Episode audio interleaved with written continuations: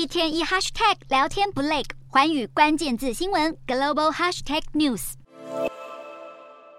按钮一按，已被随即摊平，让乘客直接躺卧在位置上。乍看还以为是飞机商务舱的座位，其实这是中国高铁复兴号的车厢。刻意强调内装豪华，列车提供的服务也堪比空服人员。就是中国风险投资专家福传志这支介绍影片，让特斯拉创办人马斯克也忍不住推文大力称赞。福传志在片中详细的讲解了座位的各种功能配置，包括附赠的拖鞋、毛巾等。大赞复兴号不仅速度快又准时，他还分享了自己在列车上的餐点，还有其他智慧荧幕配置，推荐所有来中国的游客一定不能错过。影片发布以后，马斯克马上就在下方留言说这是真的。瞬间引起网友热烈讨论。其实这并不是马斯克第一次称赞中国高铁，他过去就曾经分享自己搭乘高铁到古城西安参观兵马俑的经验。毕竟中国是特斯拉全球第二大的市场，仅次于美国。同时，上海工厂也是特斯拉最大的生产基地，也难怪马斯克从来不吝于称赞中国。